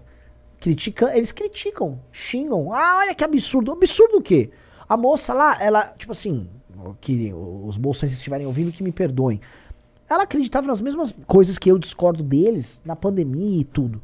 Aí chega agora, ela fala que eles são loucos. Como é que funciona isso? É porque ela perdeu o público, né? É lógico, é uma mera questão de público pra ela. Então ela agora quer apontar o dedo na cara. Ah, você é o Kim Paim com um fundo falso com um colete roxo, parece o Prince, é, com uma- aquele bigode ridículo, interpretando tudo errado as notícias. Ah, ele não é louco, não. O louco é o cara que acompanha o Sandro Rocha. E o cara que acompanha o Sandro Rocha sabe que o Sandro Rocha tá falando em códigos. É, ele sabe, também as pessoas não são besta assim. Ah, no, no final ele só tá com medo de perder o público pro pastor Com Sandro. Rocha. Que, É óbvio, que- óbvio que é isso. É, mas é, é, sempre foi essa guerra de público, né? Essa Mas eu- galera mas- nunca mas- ligou pra um só projeto. tem um porém. Só que tem um porém. Uma coisa que a gente tava. A gente vem conversando aqui internamente a gente tem avaliado. Toda a direita está perdendo público. Toda a direita está perdendo público. Os canais bolsonaristas. Tanto que o Kim, o Kim é o maior político hoje no YouTube, por exemplo. Antigamente, qualquer live, sabe, de qualquer, sei lá, Sargento Faur, Uhum. era 100 mil, 200 mil pessoas. Então, mas aí que tá. É, é perder público ou são pessoas ficando Desengajado, desengajadas? exato. Mas isso é, é ruim pra todo um campo. Sim. É, é todo um campo desengajando. Sim. É a Jovem Pan perdendo, a, a- a- perdendo, tô falando na internet, em lives. Sim. Que é onde, sei lá, onde É o pessoal mais engajado. acontecer. É onde você assim, vê o engajamento. Pan, eu, eu, eu não tenho acesso ao Ibope da Jovem Pan, mas eu tenho amigos que trabalham com Ibope com emissoras de TV. E o pessoal comentou que pra Pan, vamos dizer assim, é, não houve uma. Ah, saiu o Pavinato, a audiência da TV caiu. A audiência da TV tá normal. O que eu, por É, exemplo, o Pavinato rádio, saiu. né? Eles não estão só na internet. Isso, eles têm, vamos dizer, contato com um mundo que não é digital. É o mundo da TV, é o mundo do rádio. Esse mundo é um mundo que tá vivendo, tá, tá lá. Esse mundo tá rodando. Daí a Revista Oeste perdendo. Sim, quase despencou quase três vezes do começo do ano pra cá. E, e eles eram os Sim. potentes no bolsonarismo. Então, mas esse negócio de tipo assim, é, toda vez que surge alguma coisa nova, tem um boom e depois despenca, me parece muito uma galera procurando algo novo pra, pra acompanhar, pra, pra seguir. Só que, por exemplo, o pastor Sandro Rocha, eu- quando eu conheci ele, fui pesquisar, ele veio numa crescente, cara. Ele não veio só. Não foi de um boom e acabou. Sim. Tanto que quando eu, eu- eu achei que ele tava tendo essa audiência toda porque ele tava falando dos clones. Não era por, por causa dos clones. Ah, não teve, as- por exemplo, essa. As últimas duas semanas foram semanas mornas, sem CPI, sem nada, ele continuou tendo audiência alta e crescendo. Então, mas você não acha que é um público diferente esse público do Sandro Rocha? Não é o público profundo do Bolsonaro, cara. Então, é mas- esse público, mas, tipo é, o- é assim- o público que, que, que a Jovem Pan também, a, a- a Revista Oeste, essa galera tá perdendo, então outros- essa outra galera. Tem um, e não é só o pastor Sandro Rocha, tem o pessoal que é parecido, que eu até coloquei aqui outra vez pra gente assistir, eu não lembro os nomes, mas estão ficando gigantes. Então, mas é que assim, o cara que acompanha a Jovem Pan, por exemplo, ou que acompanhava, independente, que continua acompanhando, ele não é o. te- Tem o, o profundo do bolsonarismo, obviamente, mas não é só o público profundo do bolsonarismo. Porque o que eu vejo é que quem tá desengajando é a galera mais atônita, assim. É uma galera que curte acompanhar um pouquinho, mas não acompanha tanto. Entende? O Saber Bronzil falou: ah, o, o Sandro Rocha é menor que o Pavinato. Pelo amor de Deus, cara. O pastor Sandro Rocha ele tem um. ele, ele tem uma. Como que eu vou falar? Todo um folclore de canais É, em é uma torno dele. Uma, é ele tem uma comuni- subcultura. é, É uma cultura de comunidades em volta dele. Ah. São vários canais, são vários canais assim de 200, 300 é, é, mil seguidores que, é, que vivem aquele ambiente do pastor Sandro Rocha. É, é, assim, o pastor Sandro Rocha, porque assim, a gente fala assim, a gente também não diminuir, muita gente fala, ah, entendi, mas são coisas colossais. Ah, a bolha do MBL é gigante também. A bolha de YouTube do MBL é assustadora. Você tem esses nossos canais de lives, tem os nossos canais É. todos de cortes, você tem o Arthur Duval, que é um youtuber gigantesco, você tem o Kim, que é um político gigante, ou você tem o youtuber do Faustino, que tá grande, o YouTube do, do Guto, que é enorme. Quando você olha, a nossa bolha é uma bolha enorme. O Sandro Rocha é uma bolha similar. É uma bolha enorme a bolha do Sandro Rocha. Ele, ele acho que ele não é maior do que o Kim, ele é maior em lives, mas em vídeos você vai somar audiência, acho que o Kim é maior. Mas, pô, o cara construiu isso e, assim, ele não construiu isso é, estando na emissora A, B ou C ou sendo um político. Ele fez sozinho. Sozinho. E, assim, isso é uma coisa impressionante. E outra coisa, vocês acham que eu tô falando bobagem? Perguntem pra algum parente seu que, seja bolsonarista e engajado, se ele não conhece o pastor Sandro Rocha. Eu tenho certeza que 80% das pessoas que vocês perguntarem que são engajados, eles vão conhecer e, assistem a alguma coisa relacionada do universo do pastor Sandro Rocha, tá? Esses dias o Faustino tava pegando um metrô, Aí tinha uma mina lá no metrô assistindo o Pastor Sandro Rosa. É, assim. É. Exato, cara. Exato. Alguém aí, alguém aí do, do chat, conhece alguém da família que de repente você sabe que acompanha esse universo do bolsonarismo profundo? Pois É, é, uma- eu, uma tenho medo que a- de perguntar pro meu pai e dizer que eu acompanho. é isso, cara. E uma coisa que a galera tem que entender também é que, tipo, uma comunidade forte muitas vezes é melhor do que só muita visualização. Não, aí é o que a gente percebe sobre o MBL. Exatamente. Aí nós temos uma comunidade muito leal, muito forte, que tá com a gente, que entende o que a gente fala. E no fundo, o crescimento do MBL é sobre crescer uma comunidade. É, Que é aquilo que a gente fala, assim, do, a fundação do MBL é muito sólida. É como se nós temos uma casa pequena, não na praia, nós temos assim, num terreno muito sólido, monta uma baita fundação e dela a gente tem esse alicerce para construindo mais. Já outros têm, tipo assim, um apartamento, vamos dizer, feito de madeira na praia. Quando o Renan falava do, do Janones, sobre o fenômeno Janones, falava, tratavam. ah, Ah, os para! Para, Renan! Ele só é grande no Facebook. Pois é, e aí? É, é, ele foi Foi, decisivo na foi campanha. decisivo. Um dos motivos do Lula ter ganhado foi Janones ter ajudado na campanha. E agora ele foi basicamente chutado do governo, o Janones. É, então, é, é, ele foi colocado como um cara, vamos dizer, B ali, né? Não foi um cara. É, Coisa, do deram- Rei- coisa do Reinaldo, viu? Você acha que. É, o Reinaldo não gosta dele, É, bem é lembrado. coisa do Reinaldo, o, o distanciamento do Janones da cúpula do governo. É, rapá. É, rapá. É que, eu- vamos falar, o Janones traria muito daquele jeito dele, numa comunicação do governo Lula, traria muita manchete É que ser um- negativa. Difícil de É trabalhar em grupo, né? Não, não é isso, cara. Eles estão acertando. Querendo ou não, o Lula começou o ano bem, eles estão conseguindo aos poucos acertar a comunicação. Não, sim. é só o Lula falando relação bosta. O Lula não para de falar bosta, É. mas a direita tá tão acuada que não consegue nem aproveitar isso. Então, é, é o que eu tava falando antes, mas eu tô falando em relação a Janones. Que deve ser difícil. Mas eu falar um negócio assim. a o, o Lula, ele erra, ele fala umas besteiras, mas sim, o governo tá calmo. Não tá um governo. E, e esse é o ponto que. Vamos falar assim, a queda de audiência de todos os canais de direita. Todo mundo de direita perdeu audiência. O MBL perdeu. A gente tava numa crescente até abril, maio. De junho, maio pra junho, julho, agosto, caiu a nossa audiência. Por quê? Porque não tem fato político. E por que não tem fato político? Porque o governo não está entregando os fatos políticos. E por que o governo não está entregando? Porque ele entendeu que se ele esfria a temperatura e tenta entregar algum crescimento econômico, ele se beneficia disso. Tanto que o Lula está aumentando a aprovação dele. Essa é a estratégia do PT. Por isso que eu falo assim, ó, não adianta ficar falando, ah, o Brasil virou uma Venezuela, quando, assim, a estratégia do inimigo é outra.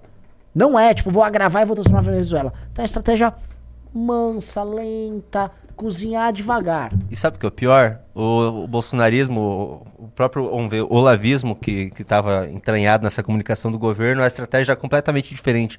O Bolsonaro sempre estava em, em alguma guerra absurda, Sim. Sempre causando alguma notícia para ficar sempre brigando. Isso fez os- a, a- rede da esquerda crescer demais também, cara. Sim. Demais. Meteoro, esses meteoro Brasil da vida só existe por causa do Bolsonaro. Todo. Puta, você falou um te- uma coisa que foi perfeita. Essa estratégia de você ficar pautando com brigas e com polêmicas diariamente, você aumenta seu adversário. Sim. É isso que você faz. Você aumenta e muito o tamanho do seu adversário. E o Bolsonaro, ele criou isso. O Lula fez um outro caminho. Agora a pergunta que fica: e se o Bolsonaro tivesse feito um governo morno? Ele estava eleito.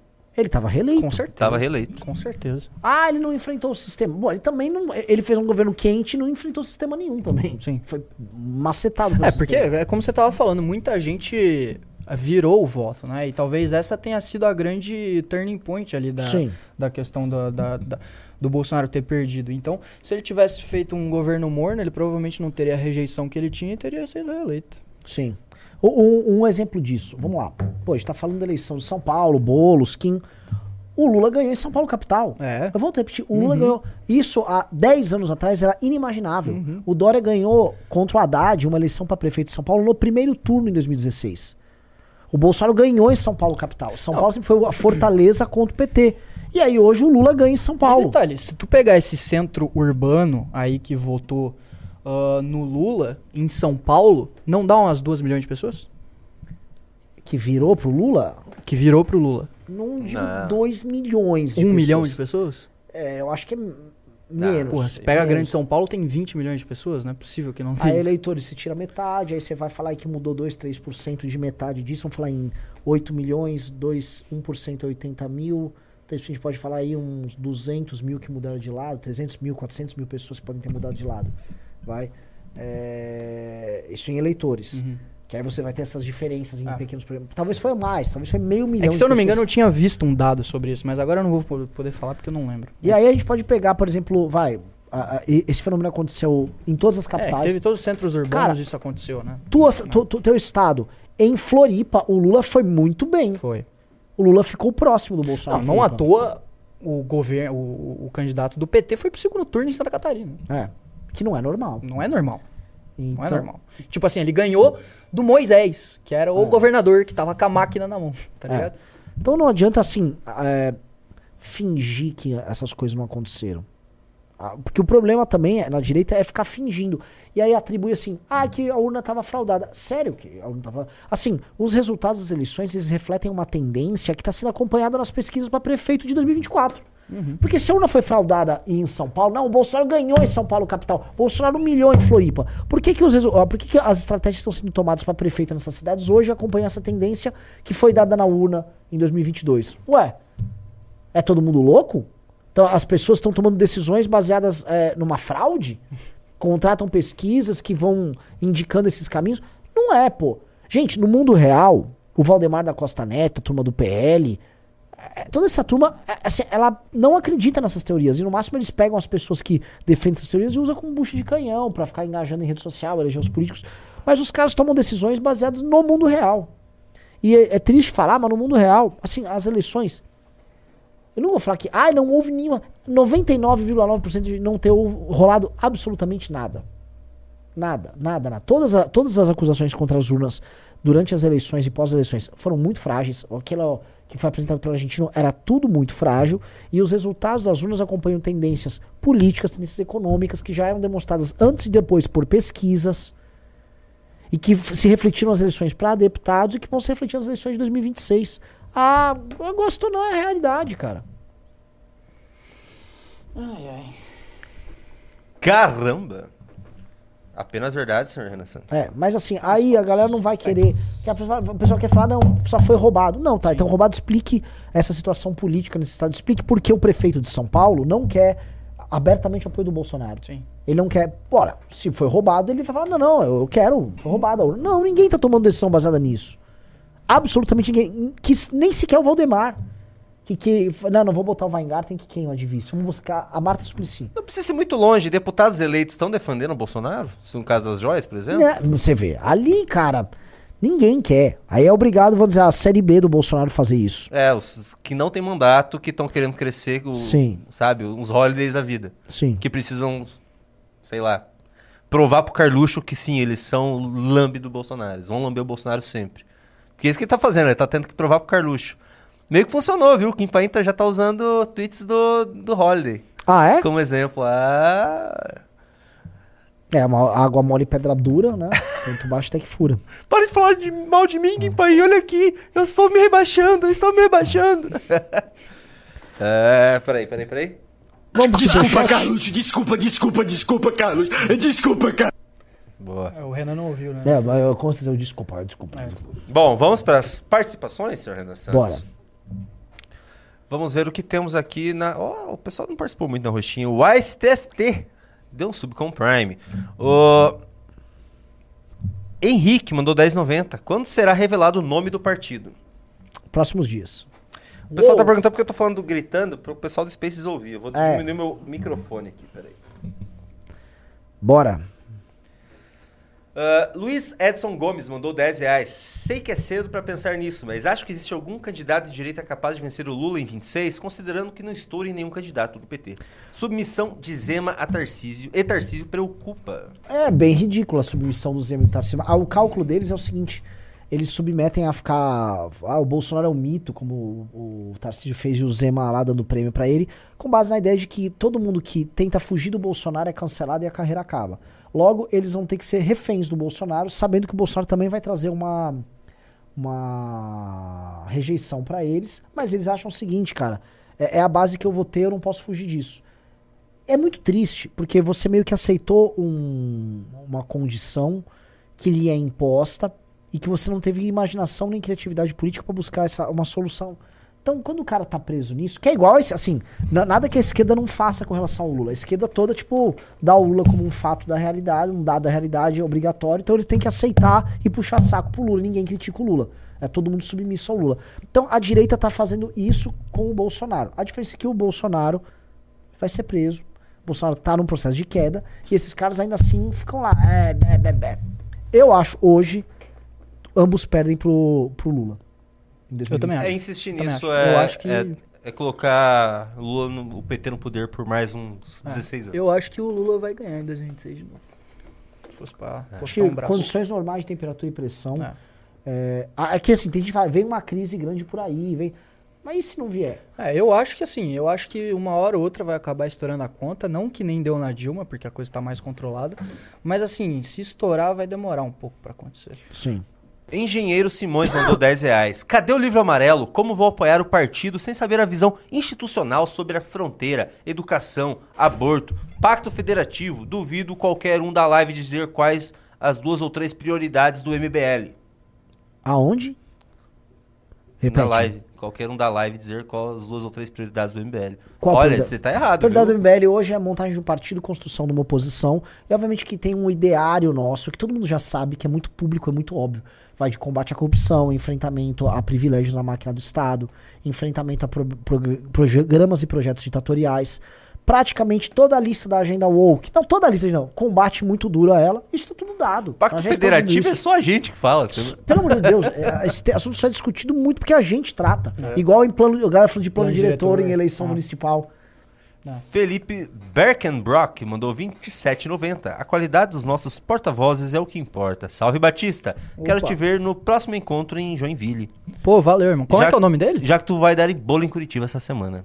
É o Ah, Felipe posso- Berkenbrock. Ah, é o mano, é o mano que eu tava conversando hoje. É Ele é economista, inclusive, tá fazendo mestrado em, em economia lá no FPR. Grande, Felipe. Henrique Valeu, irmão. Obrigadão. Silva 92 mandou 20 reais.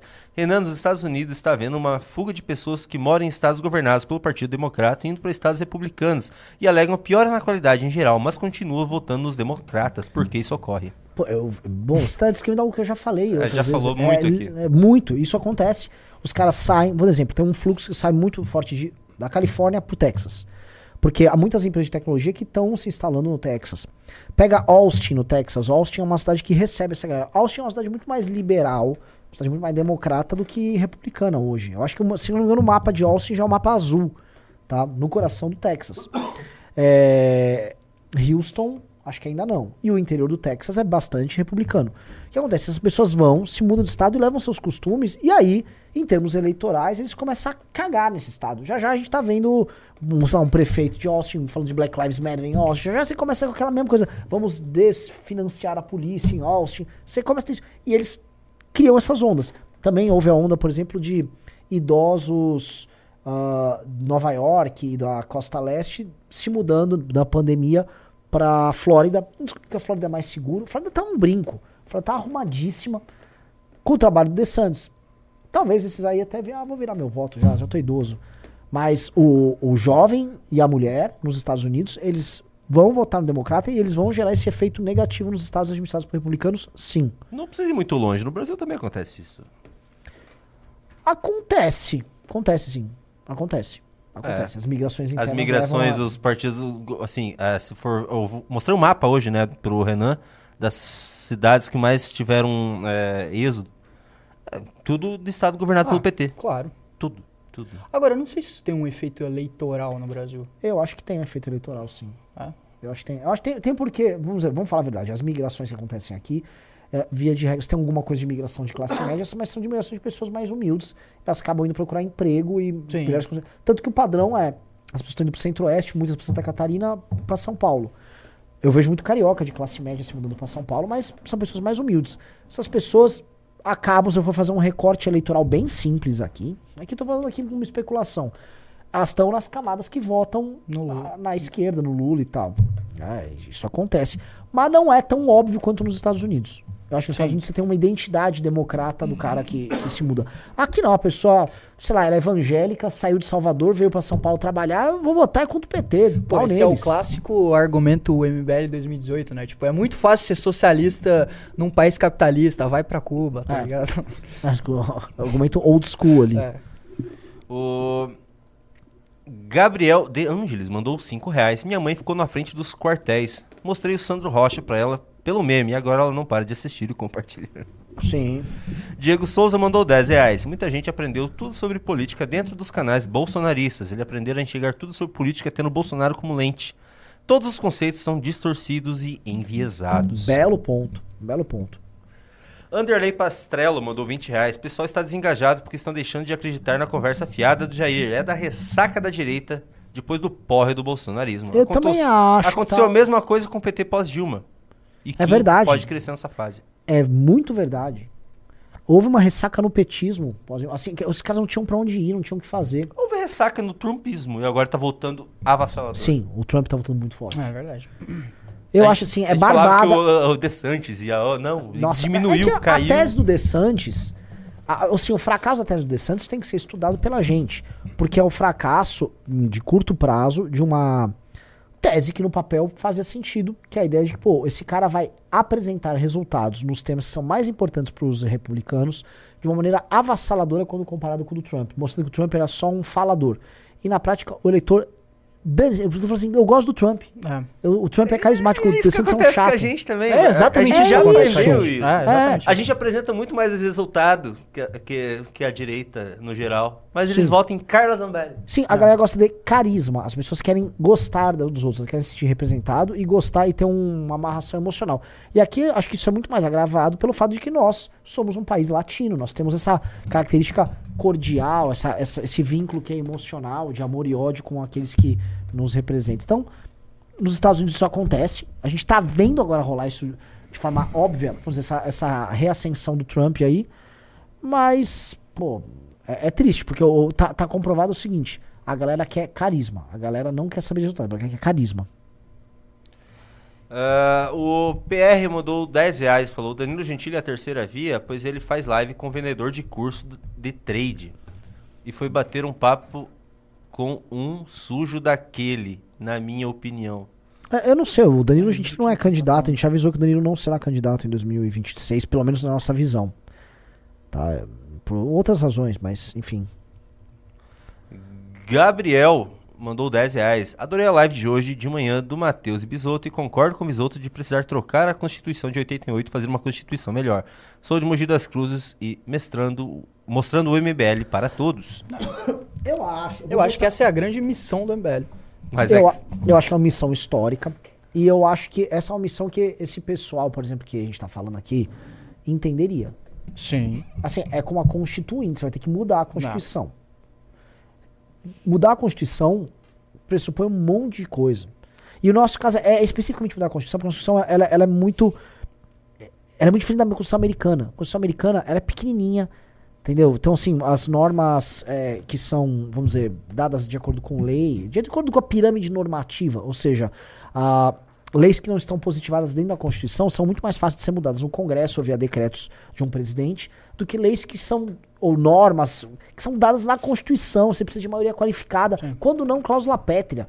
O artigo 7 da Constituição, que eu me corrija alguém aí, ele versa sobre, sabe, leis trabalhistas. Pô, botar isso numa Constituição. Então tem uma Constituição gigantesca, você tem emendas à Constituição gigantescas. A Constituição, ela é inteira amarrada. Então, para você conseguir mexer em privilégios, em burocracia, nessa estrutura tripartite que tá capenga, você vai acabar tendo que fazer ou uma grande reforma nessa Constituição, o que eu acho difícil, ou você, em resumo, refundar a República sob um novo pacto. É. O, o que eu e o Bisoto tava discutindo hoje é que, assim, é muito evidente que o Pacto de 88 não funcionou. Você simplesmente tá. A gente tá há 40 anos sem conseguir crescer economicamente, a gente tá há 40 anos sem, crescer, sem conseguir aumentar a produtividade, a gente tá há 40 anos sem ter nenhum resultado na educação. Eu já falei aqui em outra live, a gente tem uma educação pior que a da Argentina. Eles literalmente têm um PISA maior que o nosso nos três critérios do PISA. A gente é ridículo em todas as áreas e isso vem de toda a burocracia criada pelo Pacto de 88, mais precisamente pela Constituição.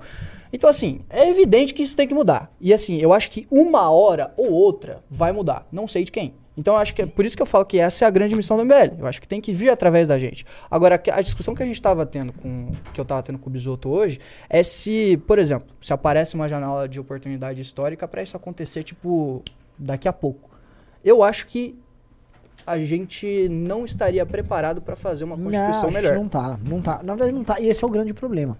Você tem que ter um movimento político barra cultural, estruturado no Estado Civil, representação político-parlamentar, é, algumas posições no Executivo e um debate muito sólido na sociedade civil, formação de alguns consensos dentro, dentro da oposição contra o próprio regime contra o próprio sistema. E aí, com base nisso, uma figura carismática, e aí entra o carisma, porque o carisma é inevitável, essa figura carismática serve como um ariete para você entrar no jogo e aí você fazer essas alterações. Entendeu? Ah, dá pra fazer de uma maneira não golpista? Dá. Dá. Dá. Claro. Dá pra fazer uma maneira não claro. golpista? Bora. Dá. É, Evidente que sim. a, gente tem, tem- a gente tem que fazer dessa maneira.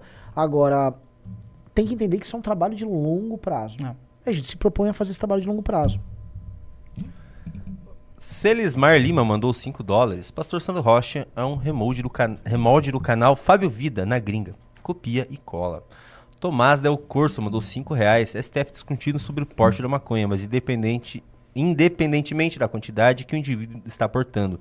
A venda não é crime? Até essas discussões bizantinas de STF, né, enfim. Vamos And falar de STF, Spike. que o Xandão tava ali no Spaces. eu tinha- O And Spike mandou 5 reais. É urgente ser feito tutoriais fáceis em PDF para divulgar os feitos dos mandatos de todos os MBLs. Sigo há anos e tenho dificuldade de defender de forma rápida e objetiva. Pô, mas resultados de mandato tem toda hora em Eles vivem divulgando rede nas social. redes, lógico. É.